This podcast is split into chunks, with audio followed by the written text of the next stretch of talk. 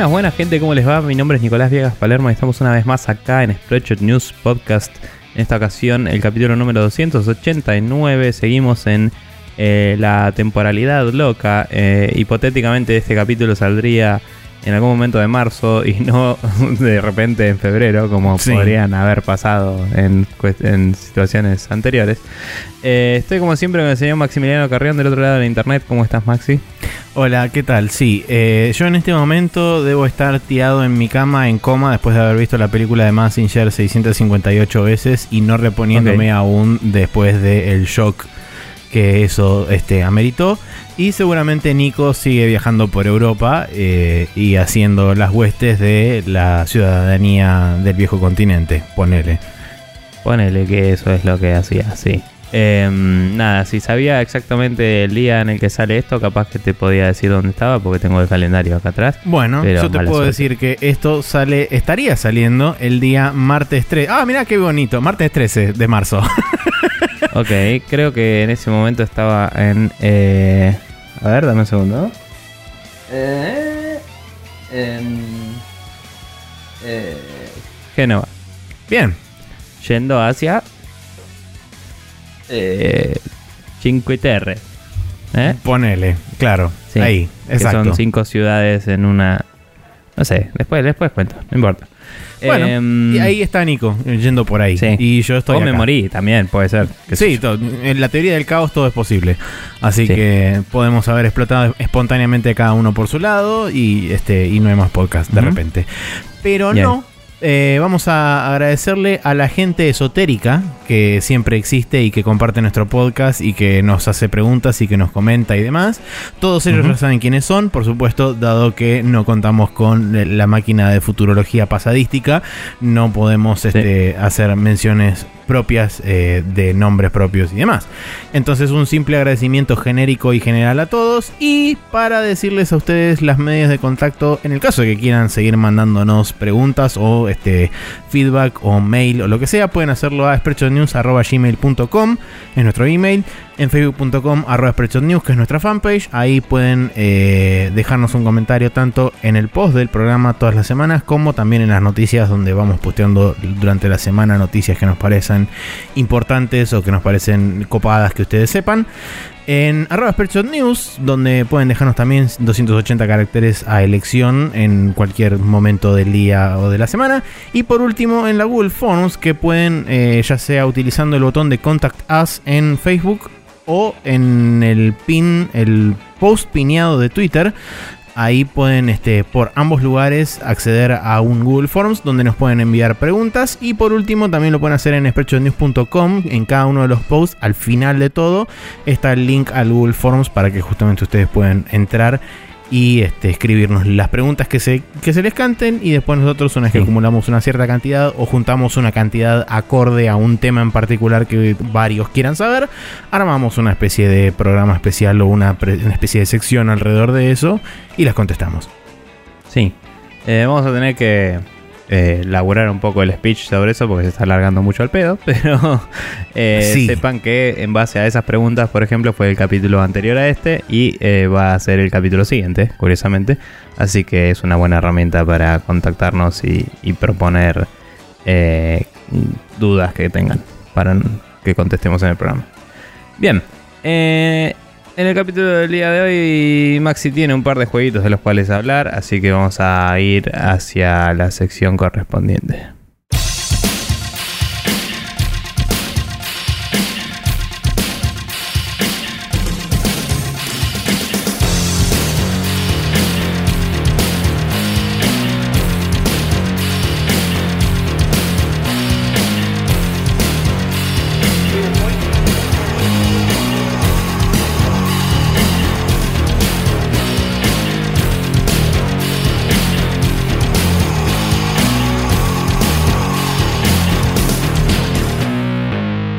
Estamos acá en el Now Loading donde Maxi tiene un par de juegos para comentar, yo por mi parte no, así que eh, contame un poco de lo que estuviste jugando en este momento Seguí jugando atemporal. un poco más el, el Hitman. Empecé, terminé casi todos los, los challenges de París y empecé a hacer los Bien. challenges de Sapienza. Ok. Eh, es muy divertido hacer los challenges, eh, sobre todo, por ejemplo, en París encontré dónde está el disfraz del Vampire Magician, Sí. que no sabía dónde estaba. En el Eh, ático, en algún lado. Está en, el, en uno de los dos rincones más recónditos de, de todo el castillo, que es el ala, digamos, cuando vos entrás por la, por la alfombra roja, el, el Sí. ala de la derecha, el último piso arriba de todo, o sea, el ático Sí, del lado de la derecha. Arriba de la habitación donde descansa. ¿Dónde Eh, está Hansel Chic? los Chic. Zanzibar. Ah, sí, el, el chic. Sí. Eh, ahí arriba está. Eh, Y encima no se puede acceder de forma directa. Tenés que entrar a través del lugar donde está sucediendo la, la, la cosa esta loca, el auction, donde está Dalia y todo eso. Tenés que entrar por Sí. ahí, hacer toda una vuelta rarísima y qué sé yo. Pero Eh, bueno, la cuestión es que Se puede estuve... lograr fácil igual cuando Sí, encontrás no, la es, es tarjeta. relativamente pasable. No, no necesitas ninguna cosa rara, salvo por ahí este, escabullirte un poco de los guardias que están por ahí de, de seguridad y nada más. Sí. Eh, pero sí, he, he- he hecho muchas cosas. Por ejemplo, eh, y lo más interesante, por ejemplo, es que cuando completas un challenge, muchas veces te muestra pistas medio como de forma inductiva de otros challenges. Ejemplo, cuando hice el challenge de los fuegos artificiales, de activar los fuegos artificiales antes de tiempo, vi que tanto Víctor como Dalia se asoman. Eh, Sí. Dalia se asoma por arriba al balcón y Víctor Sí. sale abajo. Y entonces como, ok, claramente ahí es el momento donde empujas a Dalia y lo tirás, la tirás encima de Víctor y haces el challenge de matar a una con el otro. También cuando Dalia sale, se pone a fumar un cigarrillo al lado de uno de los calentadores esos de aire y es como, Bueno, ok, ahí es donde yo le disparé con la pistola y, y ganamos. Y volaste a la mierda todo, sí, exactamente. O sea, Eh, ¿podías abrirlo y explotaba eso? Eh, tenés que abrirlo con una, Con una con una llave. wrench, con, la, con una llave. Eh, Y bueno, también lo mismo en ese lugar, eh, puedes hacer el challenge del sniper. Cuando tenés el, el sniper, vas Sí, hasta ahí, te- a los dos dentro de 10 segundos. dentro de 10 segundos con los fuegos artificiales sonando y entonces no escuchan el disparo. Eh, la verdad que están, están buenísimos todos los challenges. Y después, por ejemplo, encontré el safe room, que no sabía cuál era el, el safe room. Es como la habitación del chic, pero del lado de enfrente. Eh, en el primer si La piso. conocía yo, sí. Eh, porque cuando vos activas el, el código del guardia privado de Víctor, viste que tiene el código 17, el chabón en el celular, bueno, ahí Sí. los traen a los dos a, una, a un cuarto especial. Y en ese cuarto especial puedes hacer varias cosas. Tenés el challenge de la detonación en el safe room, que puedes poner una carga, una, una carga este, de control remoto, una carga explosiva Sí. de control remoto. Eh, les puedes tirar el candelabro en la cabeza a los dos. O sea, puedes hacer.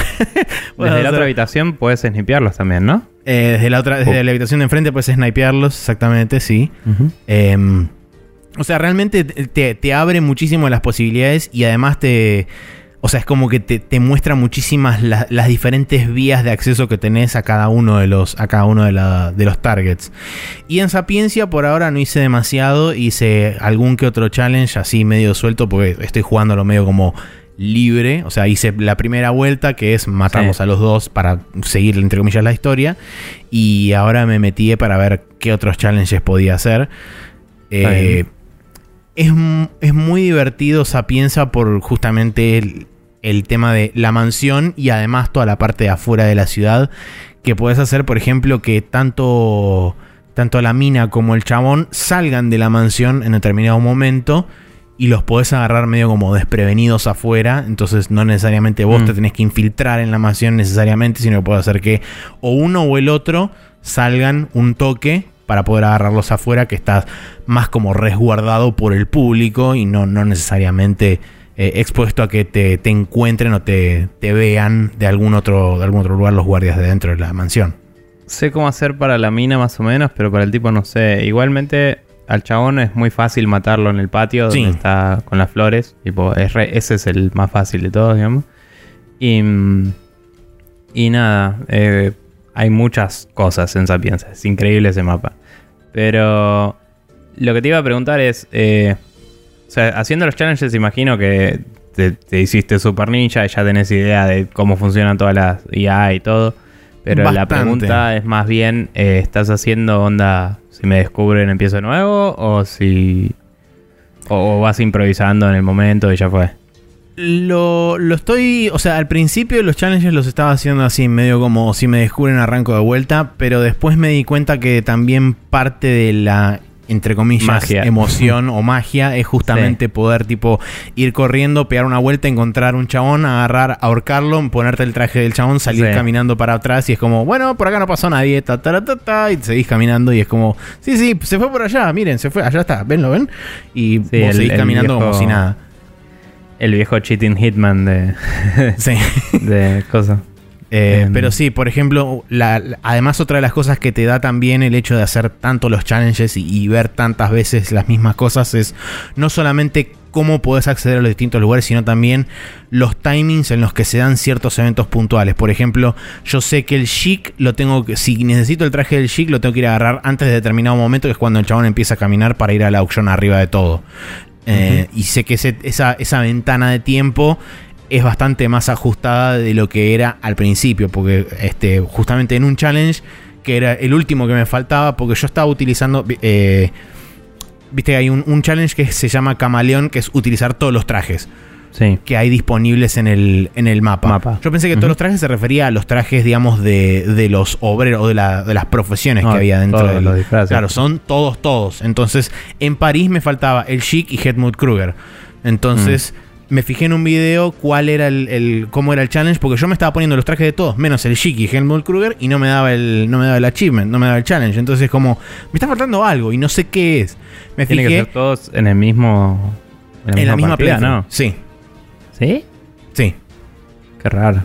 Eh, Y bueno, cuando, cuando me fijé, vi que el chabón hacía como un recorrido particular y en un momento llegaba donde estaba el chic y justo lo enganchaba antes de que se fuera de la habitación. Yo hice exactamente el mismo recorrido y el chabón, cuando llegué a la habitación, ya no estaba. Y es como, fuck, bueno, tengo que cambiar el recorrido. Y lo que hice fue ir primero de todo al chic, agarrar, meterlo en el ropero, en el baño. Y después dije, bueno, ok, ahora sí, sigo el circuito normal. Y después fui a lo último, agarré con el chic dormido adentro del ropero, me vestí del chic y ahí se completó el challenge.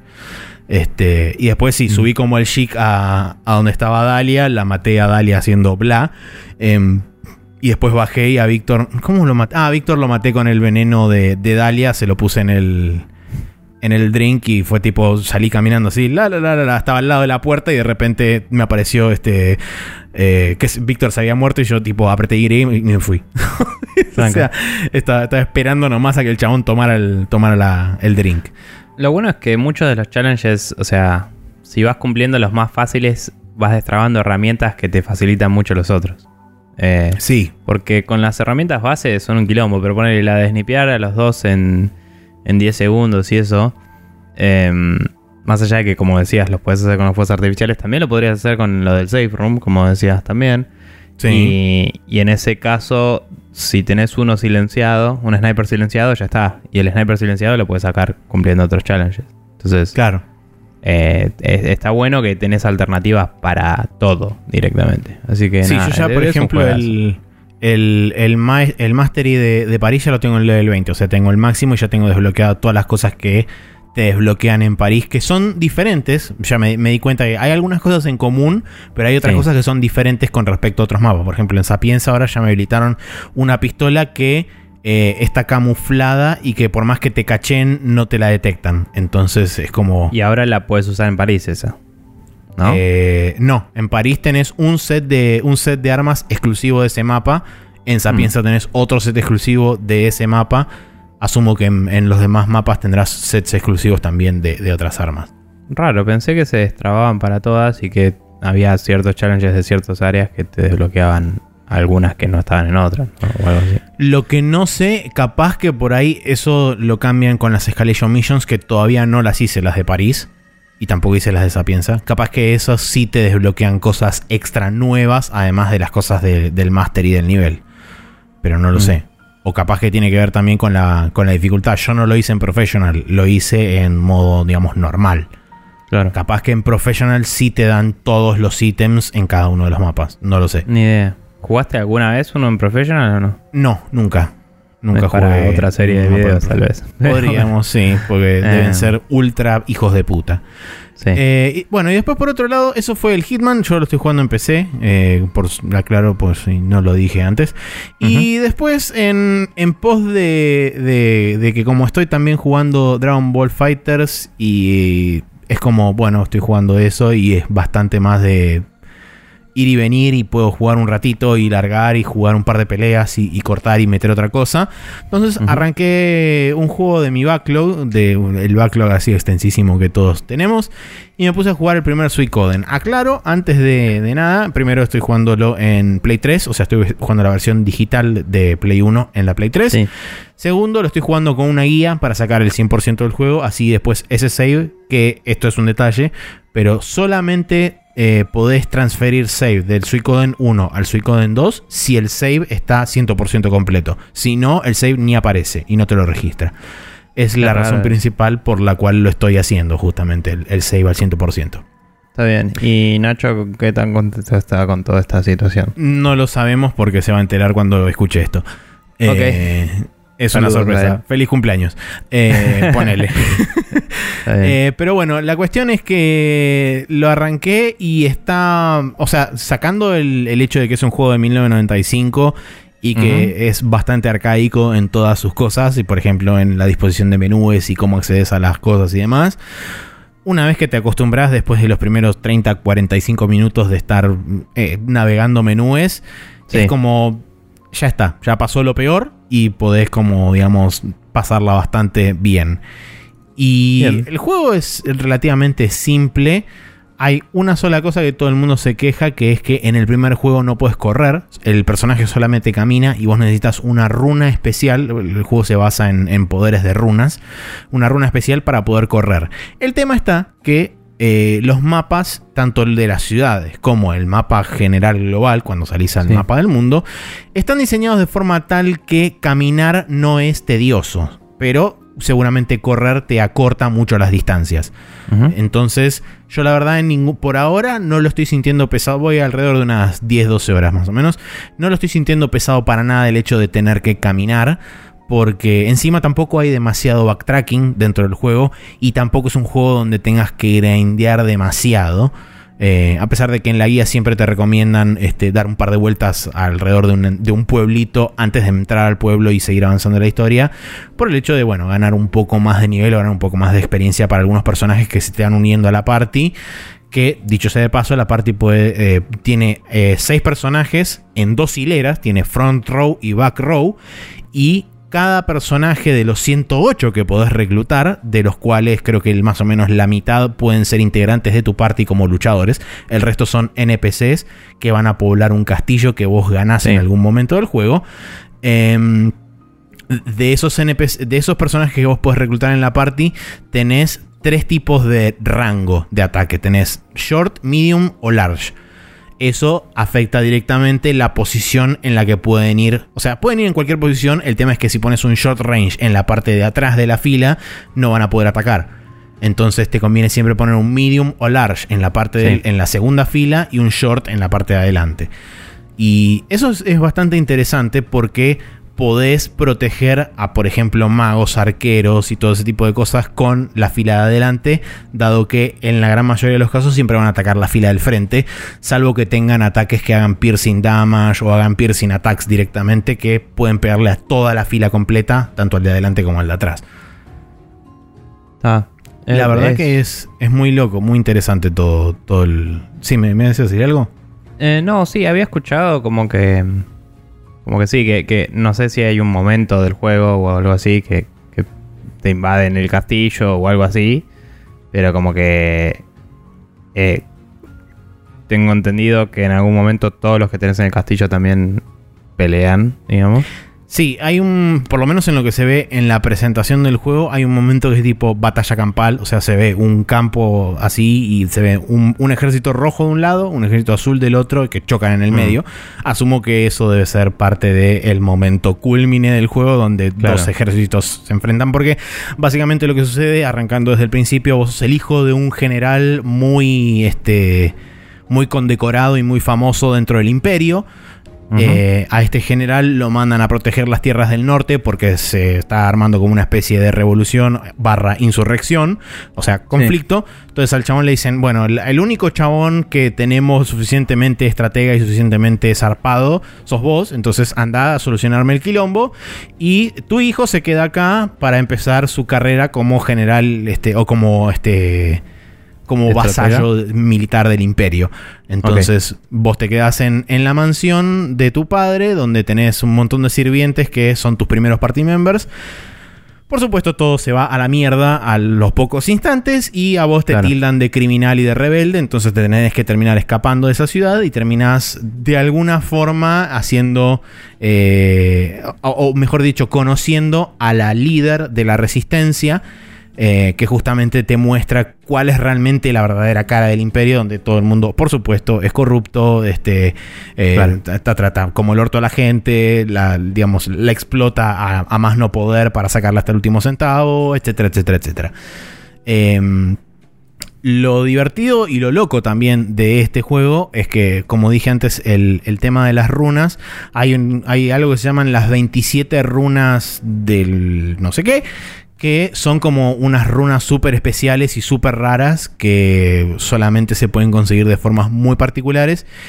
Y vos, como el héroe o como el personaje principal, eh, de alguna forma a través de la historia conseguís la primera runa y medio como que tu objetivo es no solamente ayudar a esta Liberation Army a justamente reconquistar o a derrocar al imperio, sino que también por otro lado, medio como que tenés un destino que te va a llevar a recorrer el mundo y encontrar esas 27 runas para poder unificar toda la vida y la magia y qué sé yo.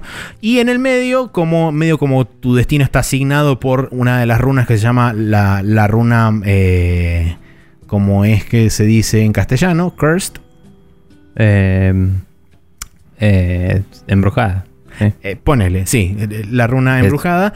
Eh, básicamente, muchas de las cosas que te van a eso, maldita. ¿Maldita? La maldita. maldita.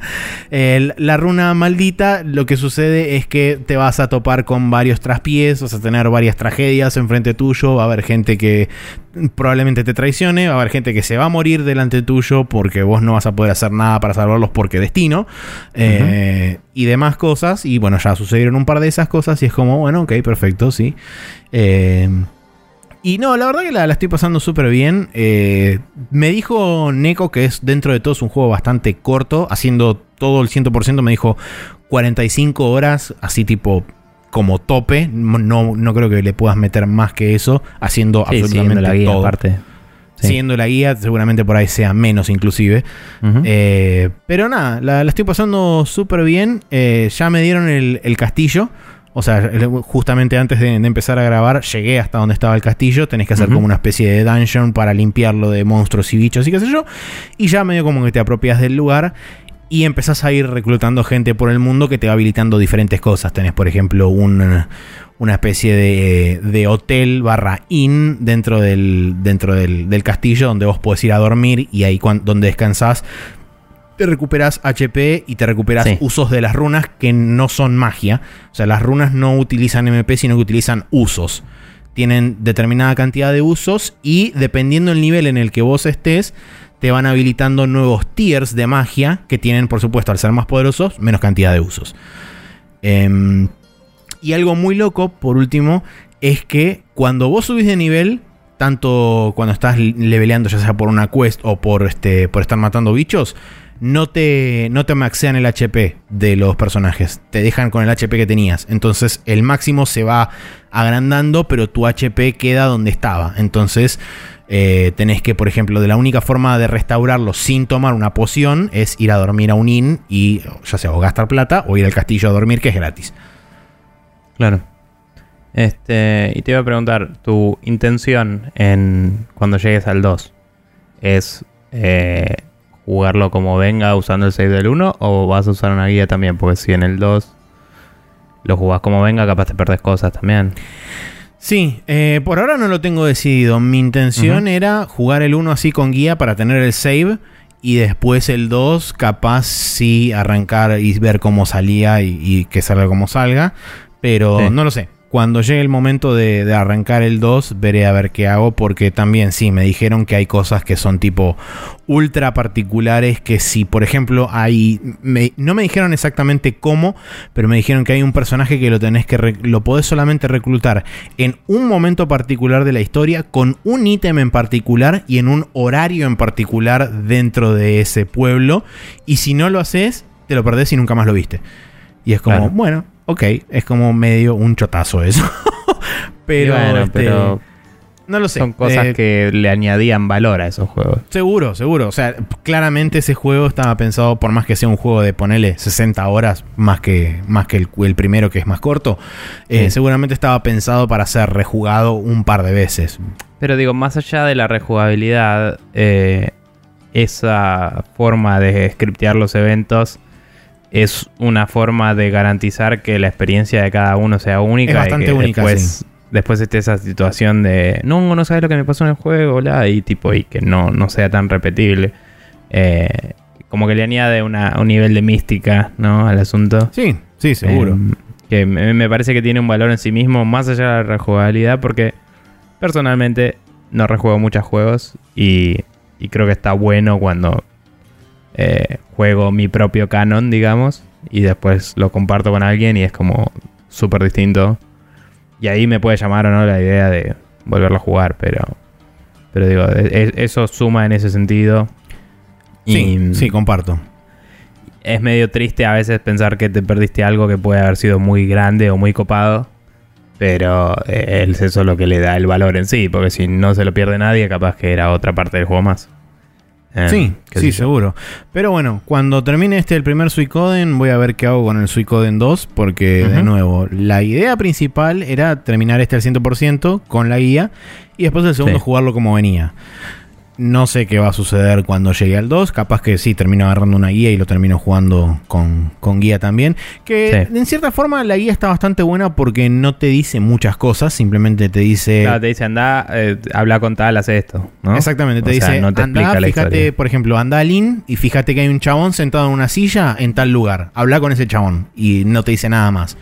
Después, por ejemplo, bien, te es una guía, no un walkthrough, digamos. Exactamente, es una guía en un walkthrough. Y después te pone, por ejemplo, para cada una de las secciones te pone la party que tenía el chabón y el nivel de cada uno de los personajes, nada más. Y es como, bueno, si vos querés, anda con esta party. Si no, armate la party que se te cante y anda con la, con la party que vos quieras, con el nivel que quieras. Esto es simplemente Claro. una recomendación. Bueno, bueno. Así que bien. Eh, de eso de eso hablé yo hoy del Hitman y del Suicoden. Así que nada. Ah, eso, calendario. Porque como no hay noticias, hay que decir la- los jueguitos que salen. Sí. Este, el calendario de la semana corriente para el día martes 13 de marzo, en el cual estaría saliendo esto, eh, saldría el Devil May Cry HD Collection para Windows, PlayStation 4 y Xbox One, que incluye del 1 al 3, ¿no? Exactamente. O el 4 también. No, del 1 al 3 nomás. Ok. Eh, después el Golem para PlayStation VR, que no estoy seguro cuál es. Eh, ¿Qué es el ese que era como una criatura gigante y un chabón que iba a plataformero? ¿O estoy Creo que no, era, era de, un, de una especie de gigante, un golem, y era una nenita, eh, que era se veía medio Resident Evil con PlayStation VR. O sea, Mm. vos movías la cámara Claro, sí. Entonces es el que pensaba, pero no me acordaba que era una nenita. Sí. Eh, es raro ese, porque es como Sí, es- que es- el es golem, extraño. mueves el golem y es como que lo estás viendo medio espejado, ¿no? O sea, como sí, que lo ves de frente. Medio raro. Hay que ver cómo, cómo la gente reacciona a eso a nivel vómito y, y mareo Va a ser descontrolado. interesante. Eh, y por último, el viernes 16 tenemos el Kirby Star Allies para Nintendo Ese Switch. juego lo necesito. Eh, podría ser una necesidad compartida entre varios de nosotros. Em, pero bueno, nada, eh, estos son los juegos que tenemos anunciados en el momento de grabación, así que puede Sí. haber cambiado. Está sujeto a cambios la- este calendario. Tal, tal cual. Sí, por la fecha correspondiente. Así que fíjense, estén atentos y continuamos con la main quest del día de la fecha.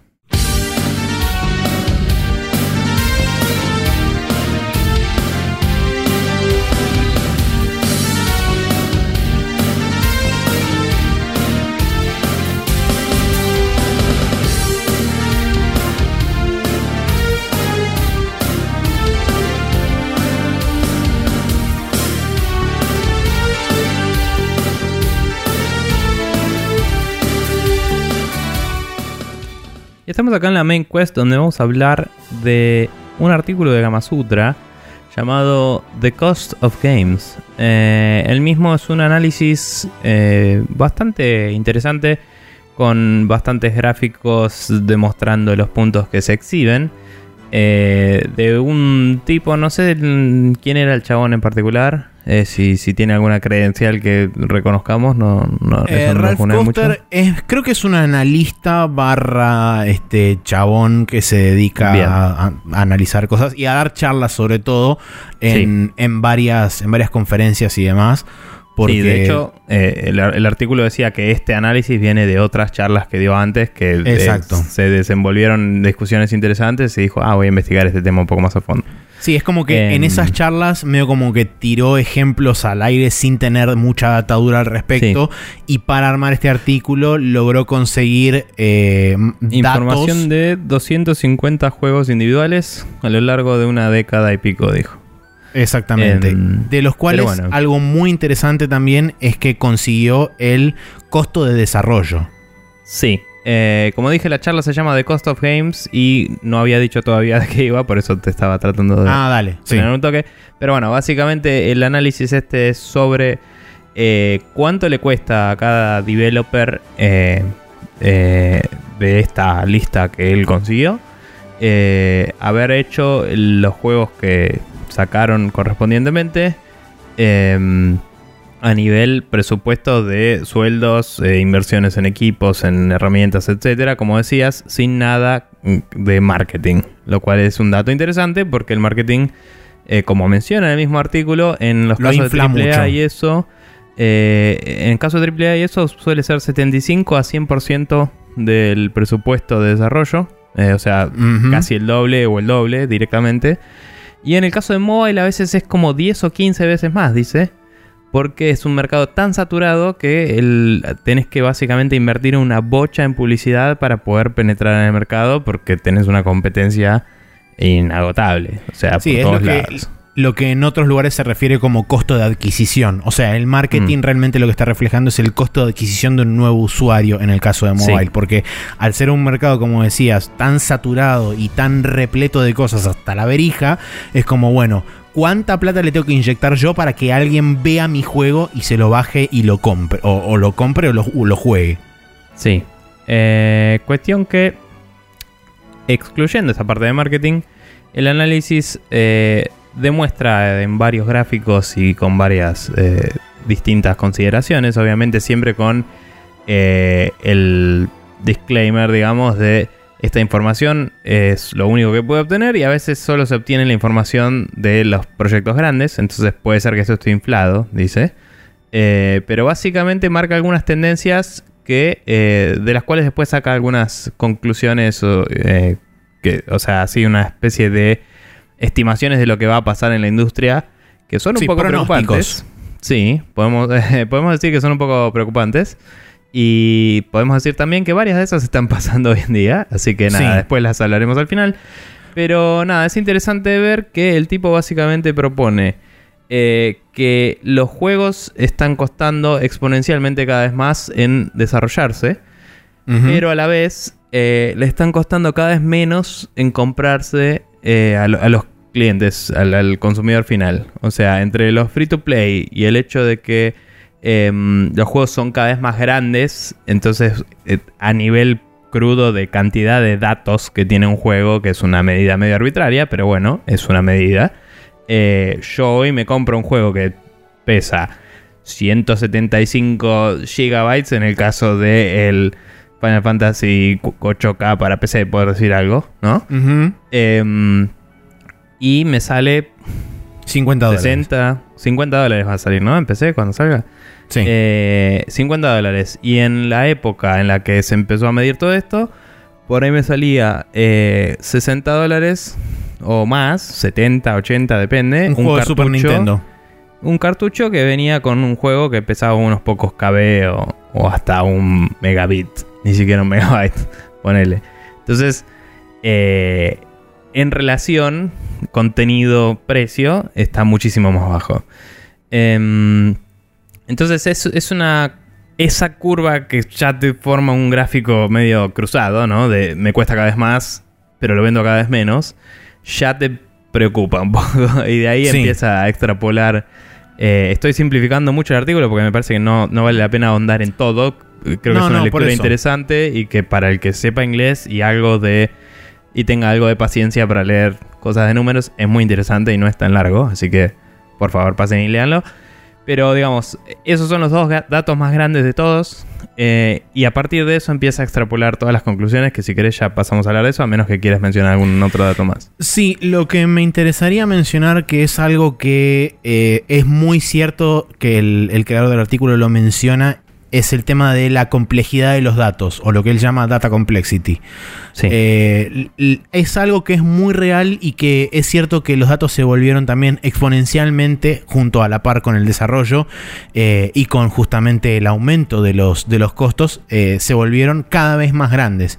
Y hay un, hay, una, hay un artículo o un post hecho por un chabón que se llama Steve Theodore que dice que en un juego en 1997 un personaje costaba en cuanto a trabajo, trabajo crudo, 10 horas hombre.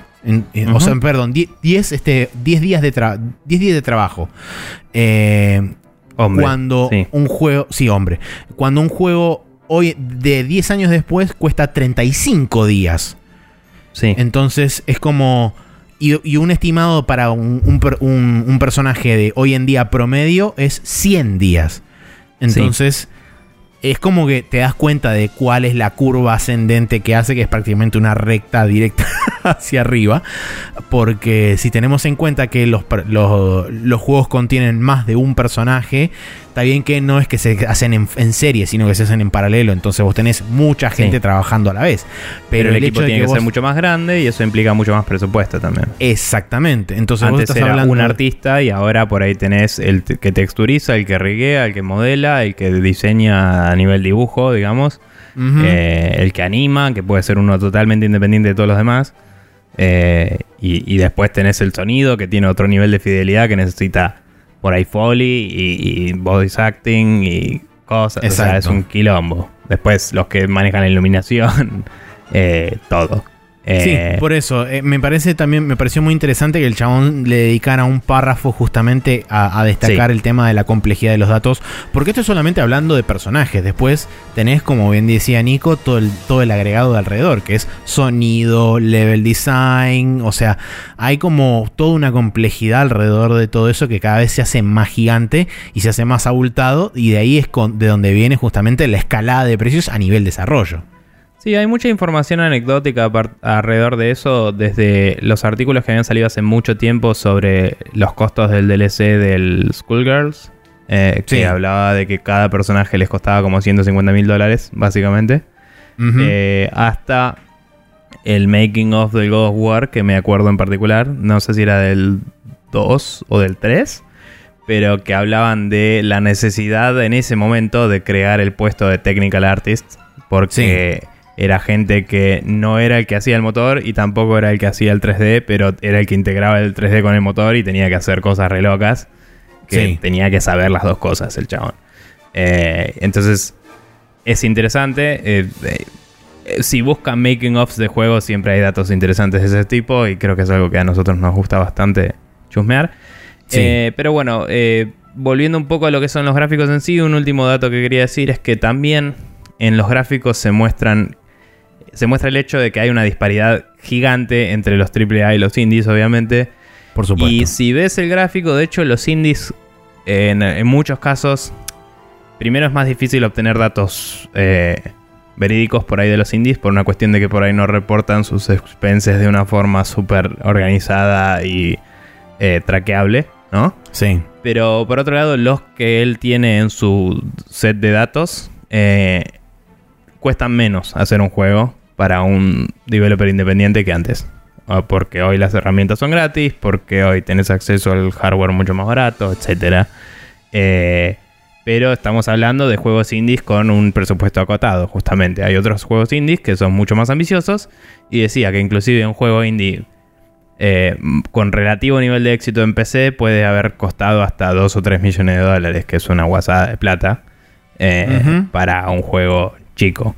Em, pero nada, es, es interesante destacar eso. Y de hecho hablaba de- también de, por ahí el costo del juego es mucho más caro, pero por ahí con la misma plata producís más contenido hoy.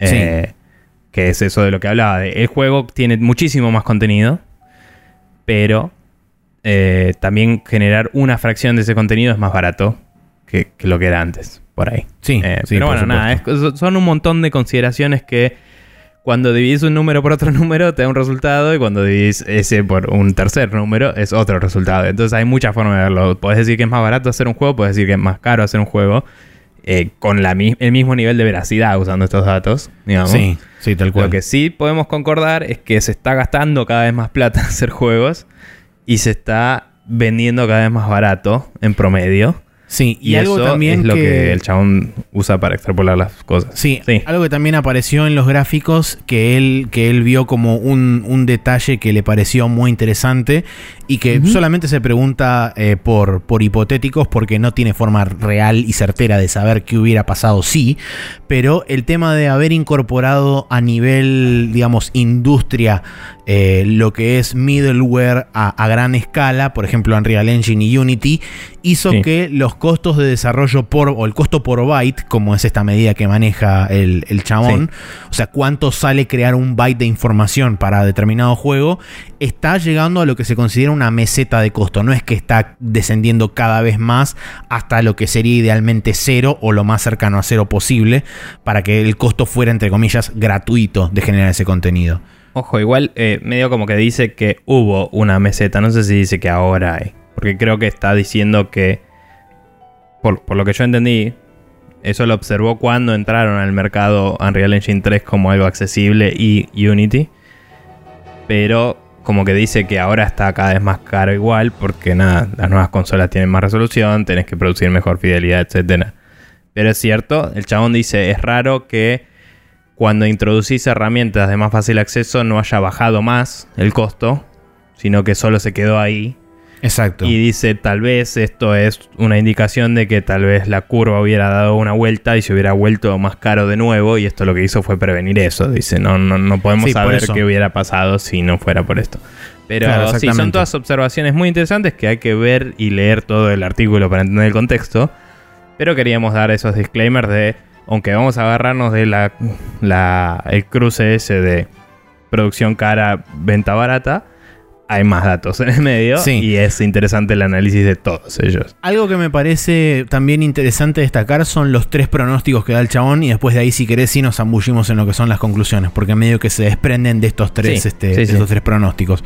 El primero de todos dice que el, el promedio de- del, pago por, del pago por byte de cualquier jugador llega a cero. Por ejemplo, lo- los juegos eh, free to play. O sea, todo se, trans- se termina transformando en un free to play dentro de 10 años. No O sea, solamente... es una tendencia que él observa que si la proyectas da eso.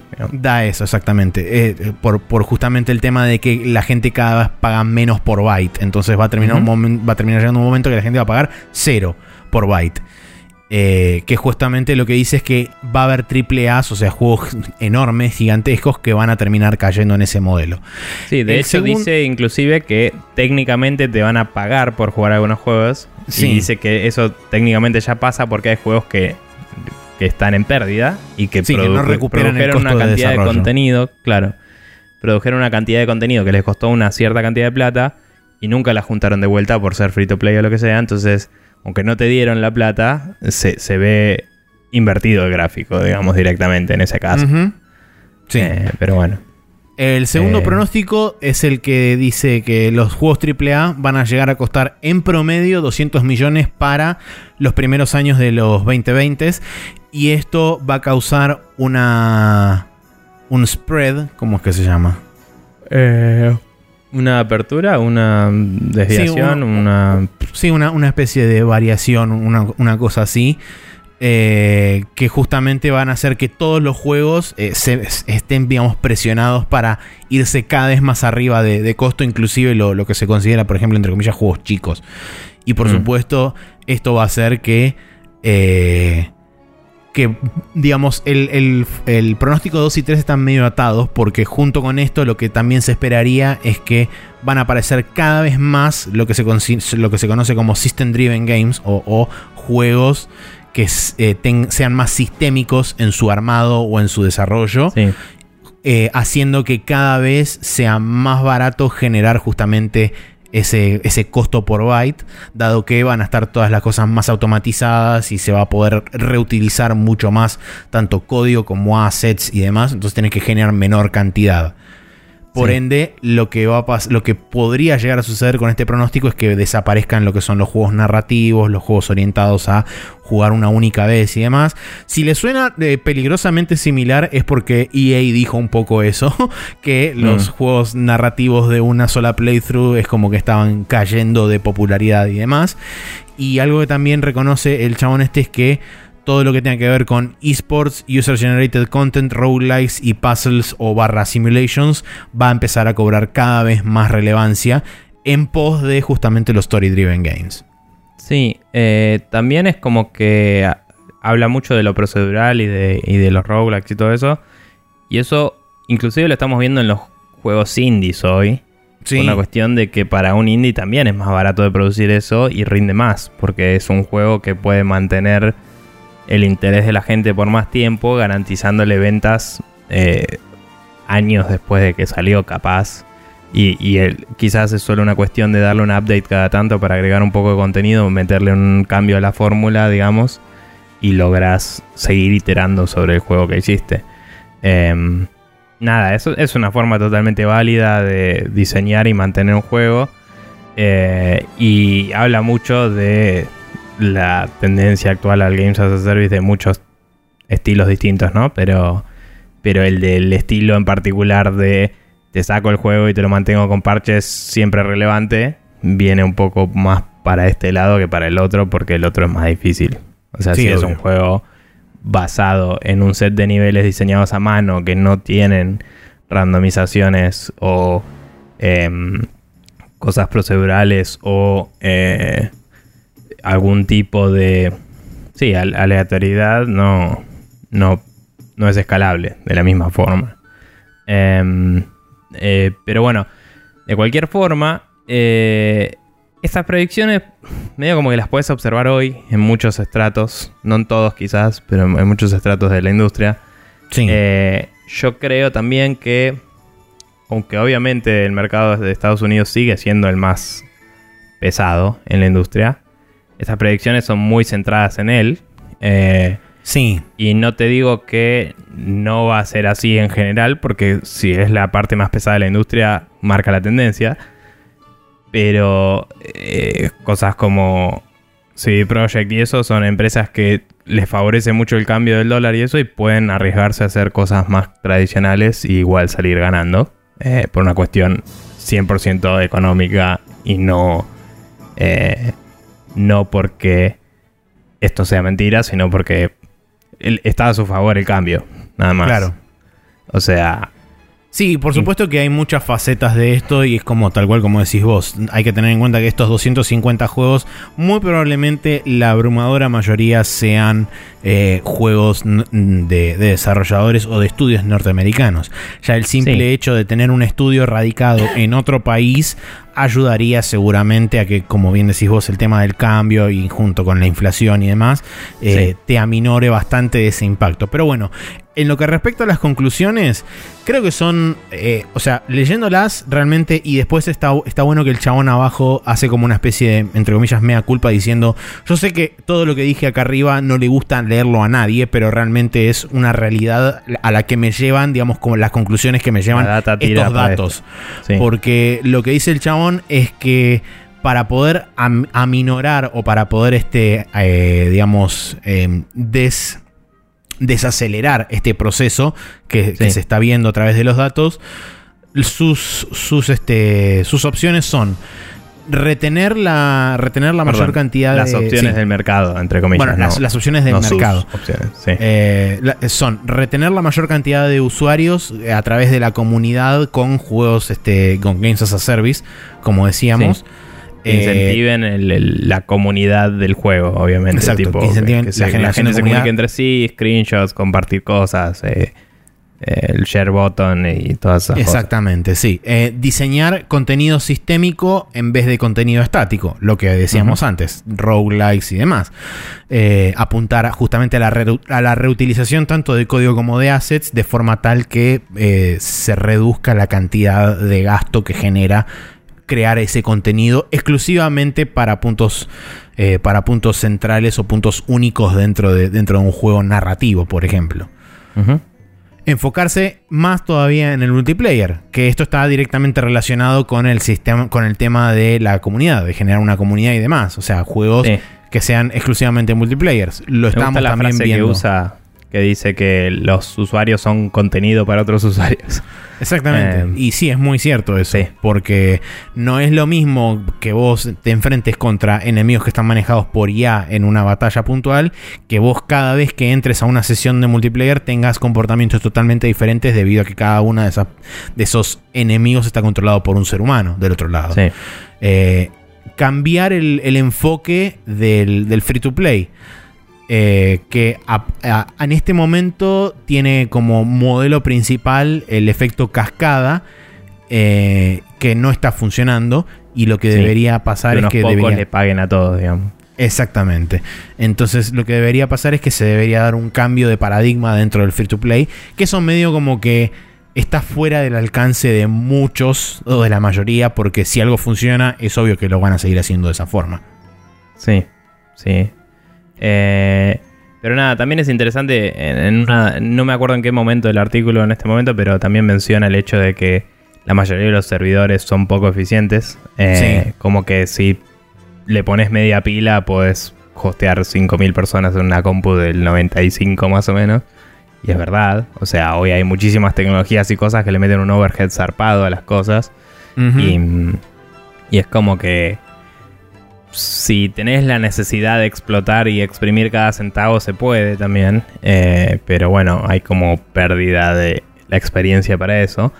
Y nada, cerrando todo este coso, da como consejos al consumidor y al developer. Y cuando habla del developer dice pulí tus skills al mango ahora que podés, porque eh, se viene esto de una u otra forma, eh, aparentemente, dice. Y como que hay que meterle énfasis a, a los sistemas, como decíamos, al diseño eh, no específico para una plataforma. A, eh, dice también eso, que las plataformas como que se están normalizando. sí y- diseño y agnóstico como que, claro, los juegos son diseñados ahora como, como una experiencia, no como algo para una plataforma.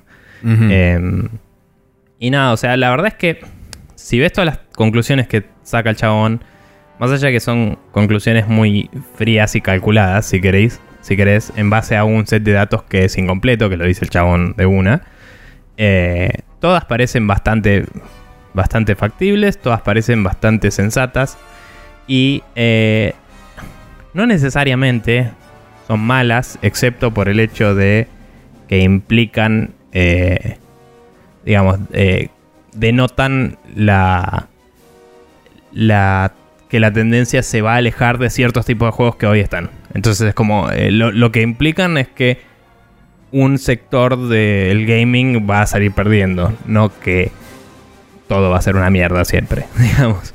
Eh, también como que el artículo no está abordando para nada los temas de eh, los nuevos tipos de monetización que están haciendo los juegos.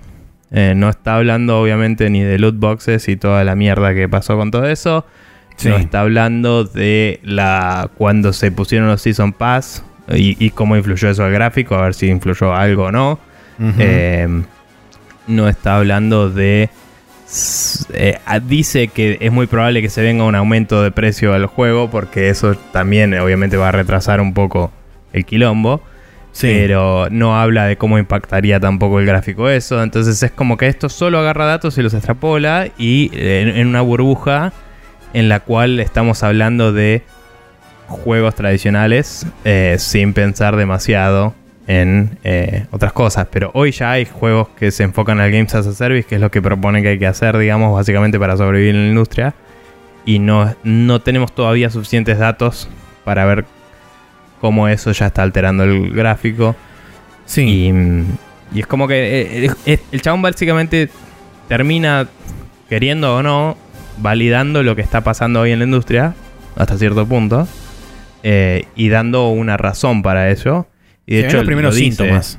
Sí, sí, y de hecho lo dice, dice, si sos consumidor eh, y querés ayudar a que esto se, no sea un problema tan grande, entendé que esto es lo que está pasando, dice, y mm, no, no tildes a los developers de, de eh, ¿cómo es? Decía Greedy, eh, no me sale, pero ambiciosos o, o- o tacaños o lo que quieran decir. Eh, Y no, como que no, no prejuzgues y eh, no piratees y apoyar a la industria eh, con los juegos que te gustan porque está jodida la cosa. Entonces, sí, la, la fr- la frase un poco que utiliza al final para, digamos, darle un poco de, de esperanza al- a la gente que lee este artículo, dice, esto no es un problema de que debería, debería poner a competir developer contra, contra publisher o publisher contra jugador, sino que es un tema de la sustentabilidad del hobby que justamente a todos nos, nos hace pasar un buen rato y además para algunos les sirve para pagar las cuentas a fin de mes.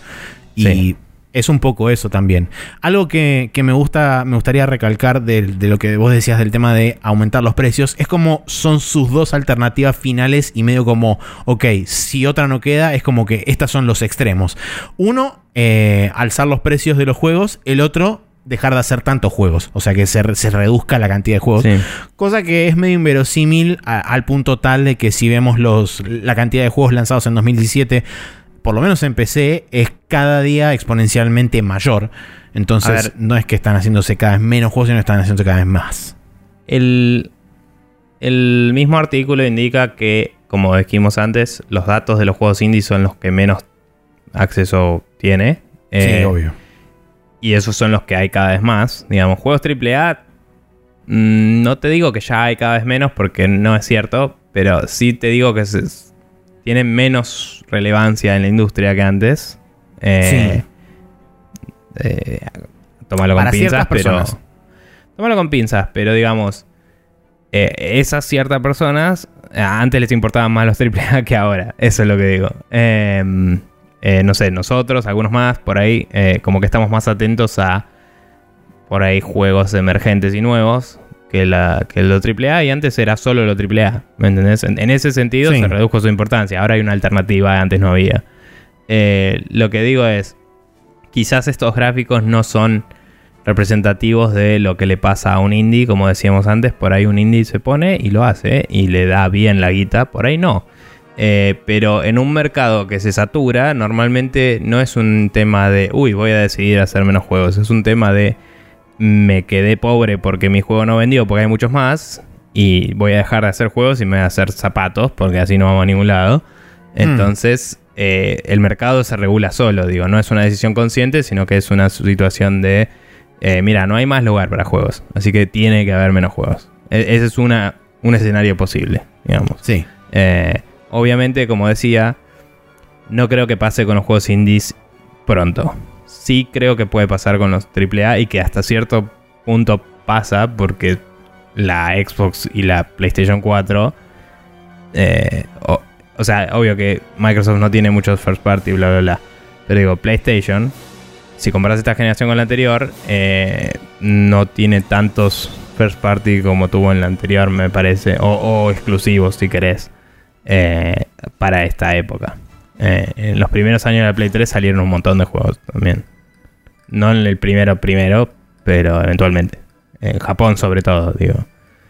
Em, Sí, igual, ojo, porque hay- hubo mucho juego también en Play 3 que salió para Japón y no salió de Japón. Hoy en día también Sí. tenés esa ventaja de que cada vez más se está localizando contenido japonés a otras partes del mundo. Entonces, Sí, sí, sí. Pero por ahí digo, no llega exclusivo para una plataforma, por ahí llega multiplataforma. Que Mm, bueno, sí, eso sí, también hace que se distribuya para, de otra forma. Pero el hecho de que el contenido también salga de Japón es otra cosa también a tener en cuenta. Igual por ahí fue un bastante mal ejemplo porque la Play 3 tenía una arquitectura muy hija de puta, pero pongámosla así. Eh, de la Play 2 a la Play 4, eh, la cantidad de juegos que hay de, Obviamente, de sí. alta producción y de first party o de third party pero exclusivos es muchísimo menor. ¿Por qué? Sí, Porque es cuestan más, tardan más menor. en hacerse, todo lo que hablamos antes, ¿no? Eh, y es como... Eso es lo que digo, hay menos juegos. O sea, en el mismo tiempo Sí. en PlayStation 2 vos podías hacer muchos más juegos eh, en el mismo tiempo y con la misma plata. O sea, con la plata de un juego de ahora te hacías 4 o 5 juegos antes. eh, en un cuarto o un quinto de tiempo. Y es como, bueno, eh, necesariamente hay menos juegos. Entonces esto hasta cierto punto ya está pasando a nivel alta producción AAA. Sí. En la industria no está pasando porque tenés muchos estratos, tenés el mercado móvil, tenés eh, herramientas gratis que la gente explota y usa para hacer su contenido. Y se inunda el mercado de juegos medianos y chicos. Pero si te fijas, los juegos grandes, eh, en las consolas sobre todo, son contados dentro de todo. Antes eran muchos más.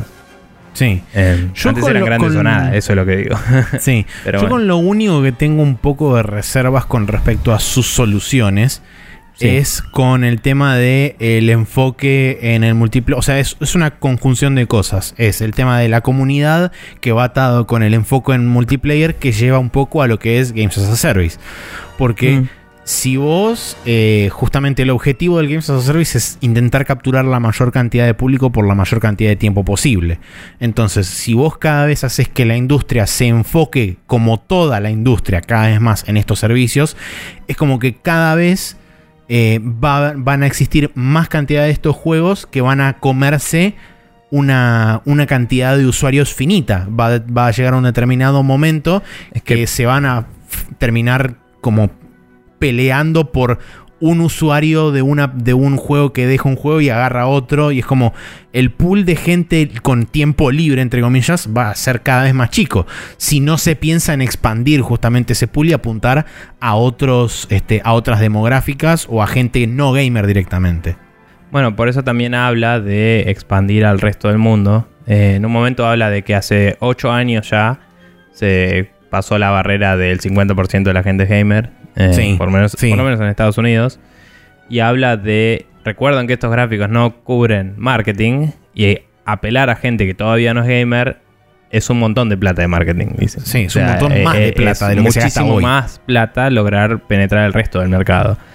Y dice, aún si logramos llegar a el 100% de la gente, hay tantos juegos que competir eh, hace que el gasto sea ridículo y sería un problema. Entonces ahí es donde dice, tendría que haber menos juegos. Y es como, como decís, o sea, si todos los juegos son todos multiplayer, la gente no puede jugar todos a la vez. Entonces Exacto. tiene que haber menos. Es una necesidad.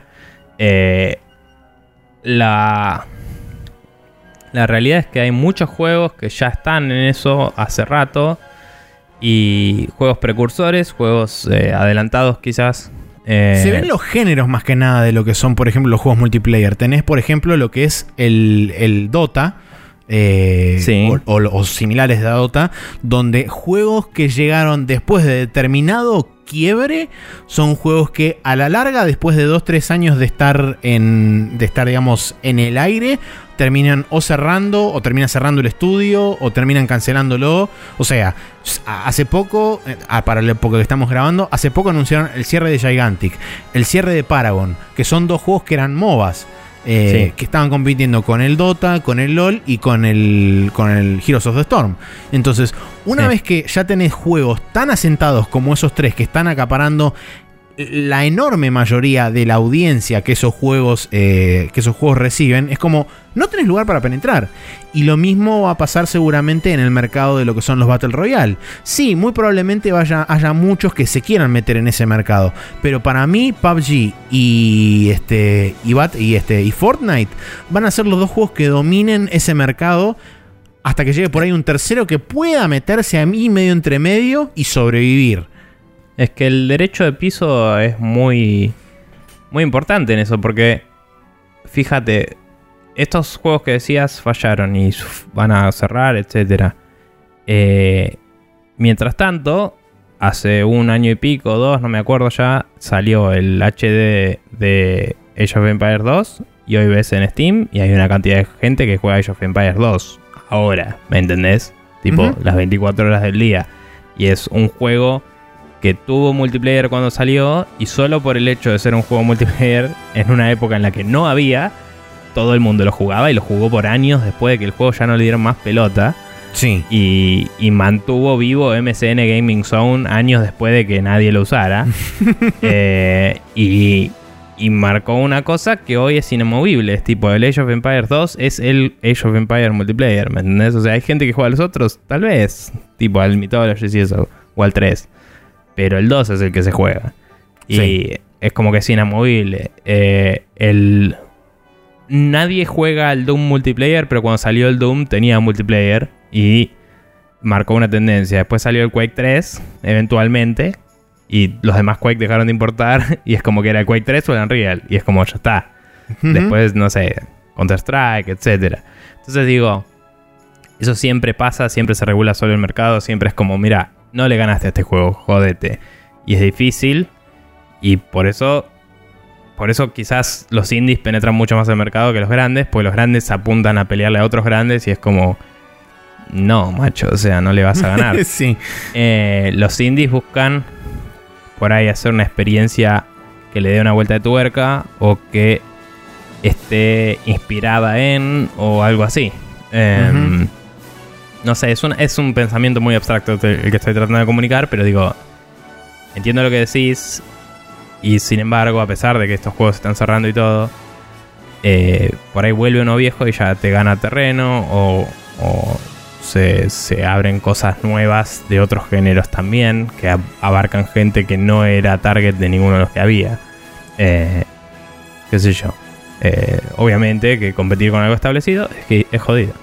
Em, iba a decir, eh, todo esto del Games as a Service y eso, obviamente que no viene de ahí, pero para mí ya empezó cuando salió el, el Demon Souls. Demon Souls fue el juego que fue... Sí. eh, Sí, un poco sí. tenemos una consola conectada a internet, ¿qué mierda estamos haciendo? Acá está el juego. Y fue como, holy shit. O sea, Sí, sí, mirá lo que está pasando en este lugar. Creo que eso le abrió la cabeza a un montón de gente, el concepto de decir, ok, todo el tiempo tengo potenciales encuentros con otra gente. Sí. Y ese es un juego que tiene eh, contenido hecho single player y todo, pero al tener interacciones multiplayer o, o interacciones sociales, si querés, conectadas online, eh, gana una rejugabilidad y una eh, relevancia de esta de la que hablaba antes que se mantiene en el tiempo, porque es como que la gente siempre está hablando de ese juego, porque lo prueba hoy y ve vestigios de otros jugadores de antes Sí. y cosas así. Y es interesante. Y, y como que eso te lo mantiene relevante y sube las ventas cada tanto cuando sale una noticia de, uh, este chabón descubrió cómo hacer tal cosa. Y es como, ¿what? Y todo el mundo se mete de nuevo y es como re loco. Y tiene todo esto que el chabón dice de la comunidad, la- el contenido que generan los usuarios, básicamente, con los carteles y con la- los fantasmas muriéndose, son técnicamente Contenido generado por usuarios, sí.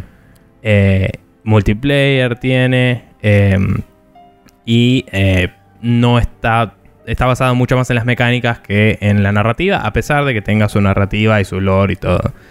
Entonces, ese juego es como.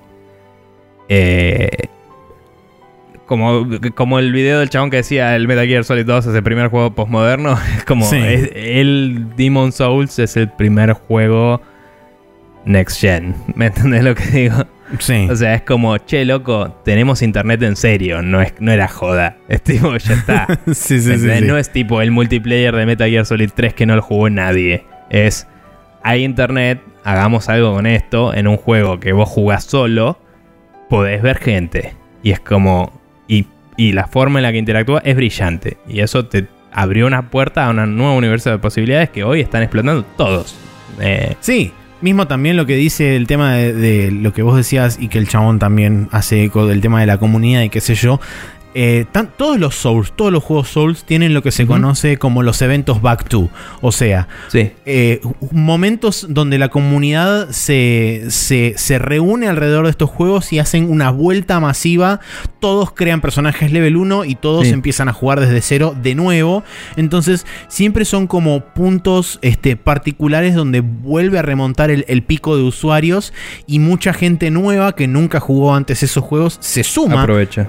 Y aprovecha para que también este, les sea más fácil conseguir, este, conseguir grupos de personas para los cuales poder, ya sea o pasar cooperativamente el juego o poder utilizarlos para competir en PvP y demás. Entonces, la misma comunidad está sin esfuerzo, sin esfuerzo alguno de parte de los desarrolladores o del publisher, está manteniendo el juego en la relevancia a lo largo del tiempo. Em, la verdad es que me atrevería a decir, medio como observador externo, que por ahí no tengo suficiente información para explayar a pleno sobre esto. Pero me atrevería a decir que en Japón en particular eh, ya la vieron venir y está y ya la manejaron de antes, porque en Japón primero que tienen internet muy buena hace mucho y segundo que em, todos juegan mucho en portátil y todo eso. Y es como que si ves los juegos que hay de Nintendo DS, la cantidad de interacciones que puedes tener entre personas que están de casualidad en un lugar y que no necesariamente son amigos, sí. Eh, ya te dan un todo, un, poco de este popurrí de comunidad, multiplayer, eh, games as a service, eh, contenido generado, etcétera, que va desde jugar Mario Kart con la gente que tengas cerca hasta el te comparto el juego y te lo bajas y puedes jugar conmigo. No necesitas tener cartucho. Sí. El otro día me enteré que el Tetris de DS se puede jugar, creo que hasta de A10 con un solo cartucho. Perfecto. Eh, eh, que es la típica, viste, que si haces muchos combos le empiezas a tirar ladrillos a los otros y eso. Em, y digamos, o sea, eso pasando en el medio por te juego peleas Pokémon, te tradeo cosas, que bueno, eso viene desde el cable link, pero eso es otro tema. Eh, pero digo, hay muchísimos juegos por el estilo en, lo que es Nintendo DS y en 3DS en particular. Sí. Eh, también en la PSP había mucho. Eh, mucho de lo que decía del Demon Souls, ni a palos todo, pero mucho de lo que decía de Demon Souls se puede decir un poco de Monster Hunter también. Sobre todo la parte de tener una comunidad y una wiki, cosas así de compartamos conocimiento, eh, leete esta guía, te cuento cómo hacer esto. Es un juego comunal. Sí, eh, es un juego de no puedo pasar este, puso, este puto boss para que me meto con vos y le damos.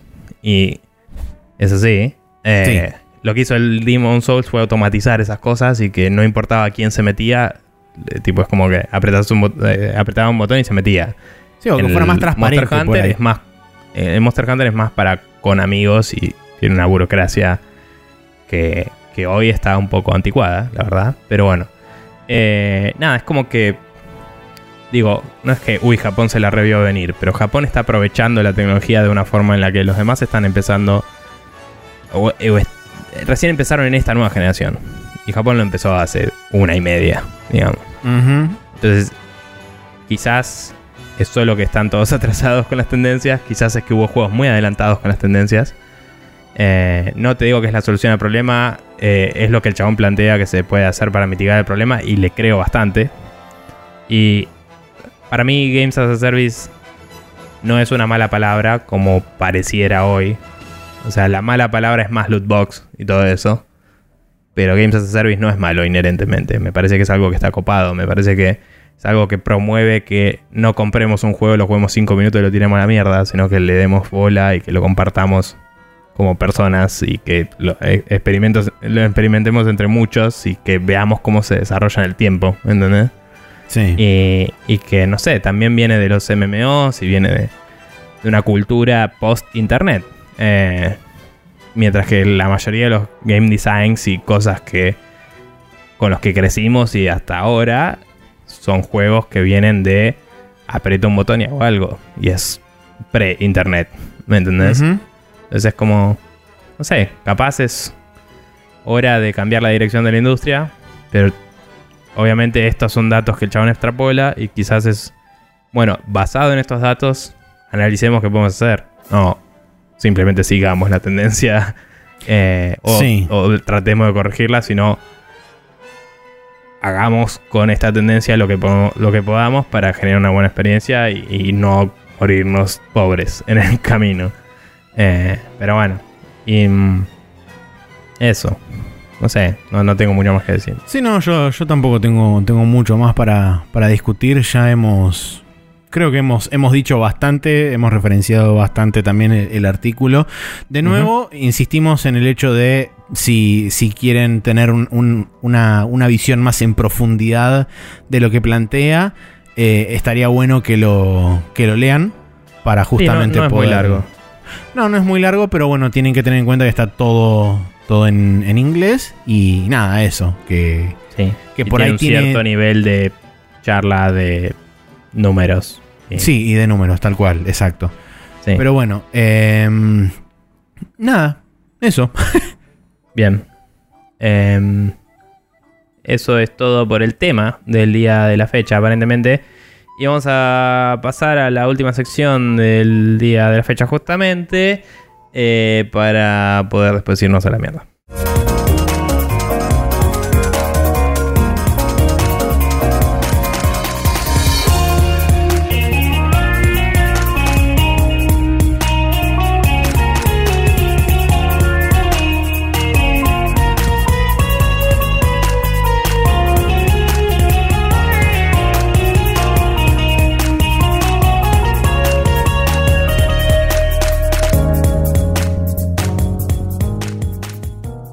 Estamos acá en el Special Move donde vamos a cerrar el programa con las recomendaciones de la semana.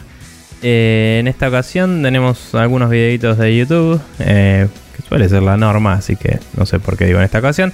Pero bueno, particularmente yo tengo dos videos para recomendar de un no sé qué, no sé si es un comediante o qué mierda es el chabón, pero lo vi ahí, es una TED Talk de esas TED Talks que son más bien graciosas y anecdóticas y no tienen mucho contenido de cambiemos al mundo, etcétera. Eh, son dos videos distintos de dos charlas distintas sobre el mismo tema y es un tipo que recibió un mail eh, de spam de gente tratando de currarle guita, digamos, Sí. y decidió contestarle y las desventuras que tuvo a partir de ello. Muy Eh, bien. Más bien de eh, el chabón boludeando a los, a los que le querían cagar plata y no tanto de... O sea, eh, eh, es una historia feliz, no es un tema de, uy, perrito, amiguita, etc. Claro. Pero nada, la verdad es que es muy gracioso el chabón. eh, se desenvuelve en el escenario de una forma muy así carismática y divertida. Y eh, las respuestas que les mandaba y todo, y toda la situación es muy bizarra. Eh, la verdad que está muy muy bueno y no para de boludearlos a los chabones. Así que nada, si quieren cagarse de risa un rato, eh, lo pueden chusmear. Está en inglés, pero la verdad es que eh, creo que si le ponen el closed captions en español podrían entender todo. Porque primero que anda muy bien el closed caption de, de YouTube cuando es inglés tranquilo, sin ningún regionalismo loco. Claro. Y segundo, que eh, no, no es que son todos chistes muy regionales, sino que se, tras- se- se traducen bien. Así que nada, pueden darle Bien. una chance igual.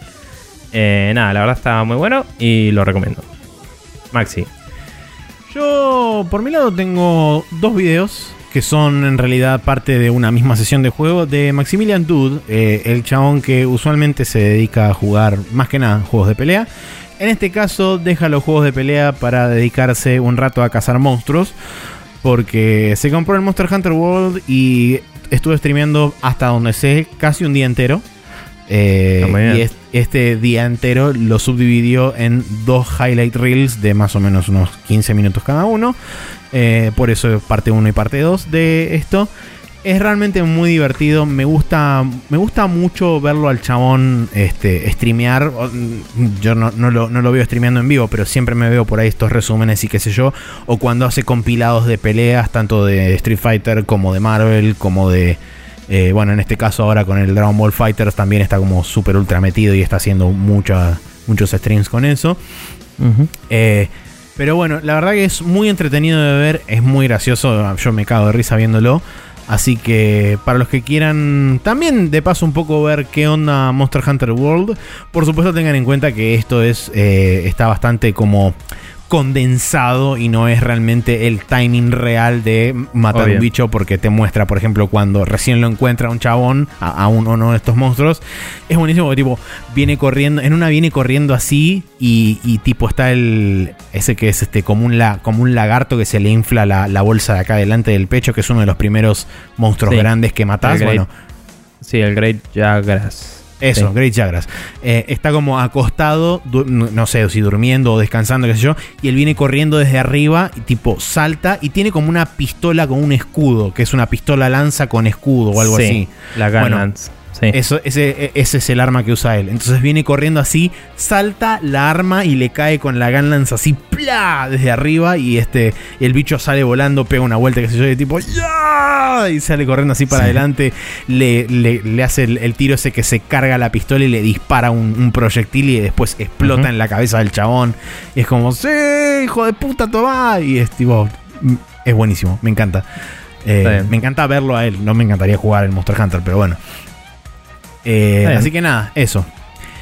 Y si la gente quiere suscribirse a nuestro podcast y quiere disfrutar del mismo todos los martes a las 0.30 horas oficialmente, eh, pueden, por ejemplo, suscribirse a iTunes, donde escribiendo Spreadshot News todo junto y sin acentos pueden eh, encontrar nuestra página en iTunes dándole al botón de suscribirse.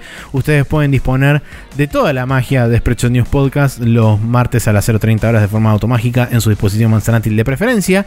Caso contrario, pueden copiarse spreadshotnews.com barra podcast, que es el feed de nuestra página, y ponerlo en cualquier reproductor de podcast de su elección. Y si no, la tercera opción es en archive.org, donde justamente como hemos comentado ya hace, hace varias semanas, eh, ustedes pueden escribir tanto Spreadshot News Podcast y ah, les aparece toda nuestra todos nuestro, nuestros capítulos, sino que también pueden pormenorizar por ya sean tags o este o determinados este, eh, juegos o noticias que hayamos hablado y qué sé yo, pueden hacer una búsqueda más minuciosa de qué es lo que se habló en cada uno de los capítulos y de esa forma también pueden elegir cuál es el, el contenido que ustedes quieren escuchar. Por último, Bien. tenemos la videomagia en youtube.com barra TV que algo va a estar saliendo en algún momento. Es así Bien. de genérico el comentario al respecto. Está perfecto. Eh, bueno, gente, eso ha sido todo por el episodio del día de la fecha. Recuerden que en el siguiente vamos a estar hablando en base a las preguntas que hicieron sobre eh, preferencias de los juegos, nuestras particularmente, y quizás de ustedes, depende de cómo frasean las preguntas. Pero nada, ese es el tema de la semana que viene y solo lo sé porque lo decidimos esta semana, si no, no lo sabría porque el espacio-tiempo es medio confuso a veces. sí. Eh, pero bueno, nada, eh, gracias por hacernos el aguante y volveremos a la temporalidad pronto, pero falta un poquito aún, así que gracias por la paciencia también. Eh, y nada, nos vemos eventualmente. Nos vemos. Exacto. Eventualmente. En la eventualidad misma.